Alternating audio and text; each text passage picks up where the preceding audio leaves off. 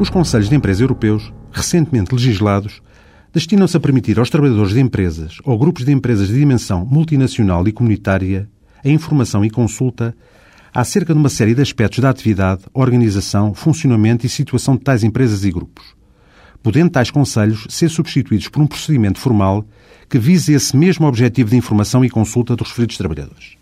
A empresa de dimensão comunitária, para efeitos deste diploma, é, em regra, aquela que emprega pelo menos mil trabalhadores nos Estados-membros e 150 trabalhadores em cada um de dois Estados-membros.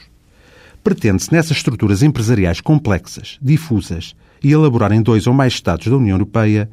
a organização e articulação dos trabalhadores dos vários estabelecimentos e sociedades no sentido do acesso atual, eficaz e optimizado do referido conjunto de informações e dados, de maneira a poder intervir, participar, ser ouvidos ou dar parecer quando pedido ou legalmente consagrado e fiscalizar a vida das empresas ou grupos empresariais nas áreas e aspectos que legalmente lhes são reconhecidos. No diploma em análise, que vai dar corpo a mais uma diretiva do Parlamento e do Conselho Europeus, da aplicação geral ao espaço económico europeu, regulam-se os pressupostos e as diversas fases da constituição consensual do Conselho de Empresa Europeu. O Conselho de Empresa Europeu parte, nas condições indicadas na lei, da iniciativa da empresa ou grupo empresarial, ou dos trabalhadores, que para o efeito formarão o grupo especial de negociação procurará chegar a entendimento formal com a entidade ou grupo empregador quanto à instituição do dito Conselho Europeu.